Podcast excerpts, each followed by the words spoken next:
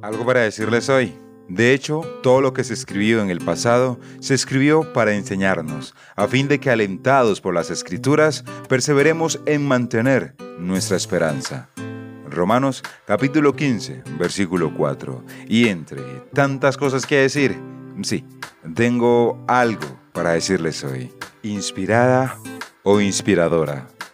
Mis amados oyentes, Dios me les bendiga grandemente y bienvenidos a un nuevo capítulo de Algo para decirles hoy.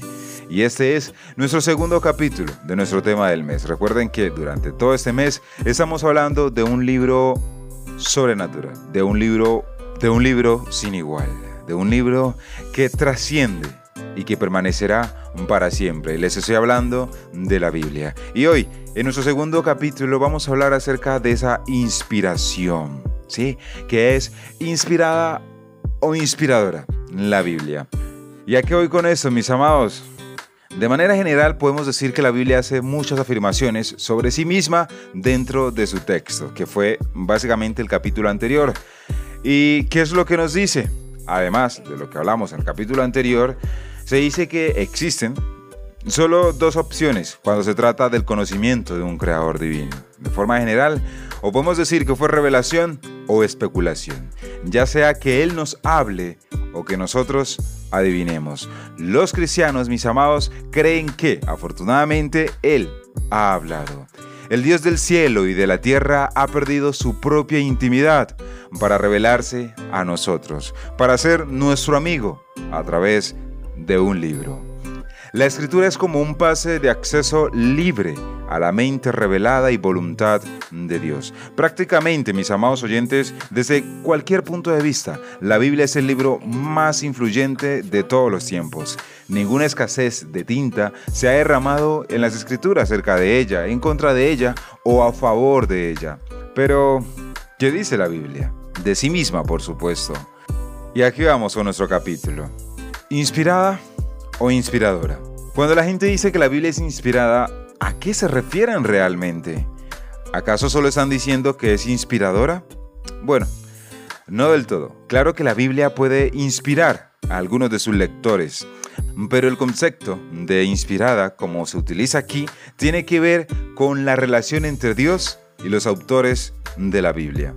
Ahora los autores humanos de la Biblia no fueron inspirados en la forma en que normalmente usamos la palabra hoy en día, mis amados. Aclaro, no es como si el apóstol Pablo hubiera visto una hermosa puesta del sol eh, que lo hiciera sentirse conmovido por su belleza y entonces escribió Gálatas.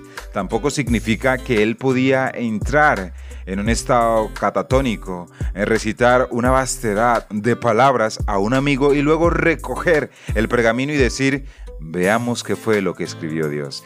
No, mis amados, primero que nada, la inspiración tiene que ver con el hecho de que el autor principal de la Biblia es Dios.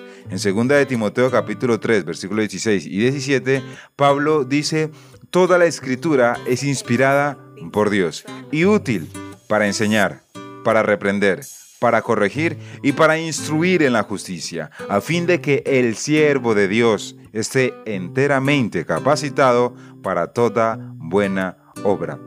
Mis amados, observa cómo dice que la totalidad de la Biblia es inspirada por Dios, exhalada por Dios. No es de extrañar entonces que la Biblia sea comúnmente referida como la palabra de Dios. Pero si Dios fue el autor, entonces, ¿qué hacían Moisés y David y Pablo y Juan y todos los otros? ¿No estaban escribiendo las escrituras también?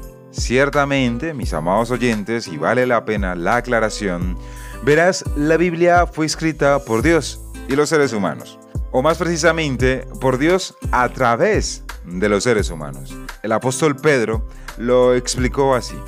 Ante todo, tengan muy presente que ninguna profecía de la escritura surge de la interpretación particular de nadie, porque la profecía no ha tenido su origen en la voluntad humana, sino que los profetas hablaron de parte de Dios, impulsados por el Espíritu Santo. En otras palabras, Dios hizo que los seres humanos escribieran exactamente lo que Él quería que escribieran.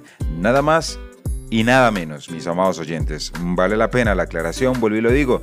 Sin embargo, mis amados oyentes, esos autores no eran robots pasivos. Dios no borró sus personalidades o se apropió de sus mentes. Ellos escribieron como personas humanas, pensantes y con sentimientos.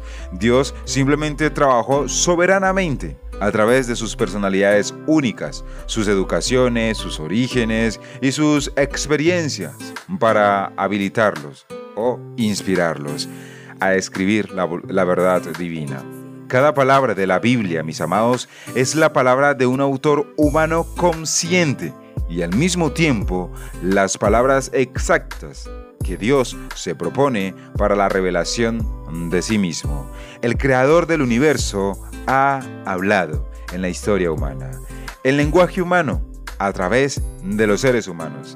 De eso se trata la inspiración. En respuesta a la pregunta de quién, de quién escribió la Biblia, Dios o los seres humanos, la Biblia misma simplemente responde sí. Y con eso concluyo, mis amados oyentes. El Dios del cielo y de la tierra ha perdido su propia intimidad para revelarse a nosotros, para ser nuestro amigo, a través de un libro. La escritura es como un pase de acceso libre a la mente revelada y voluntad de Dios. Dios me les bendiga grandemente. Soy B. Jones y eso fue algo para decirles hoy.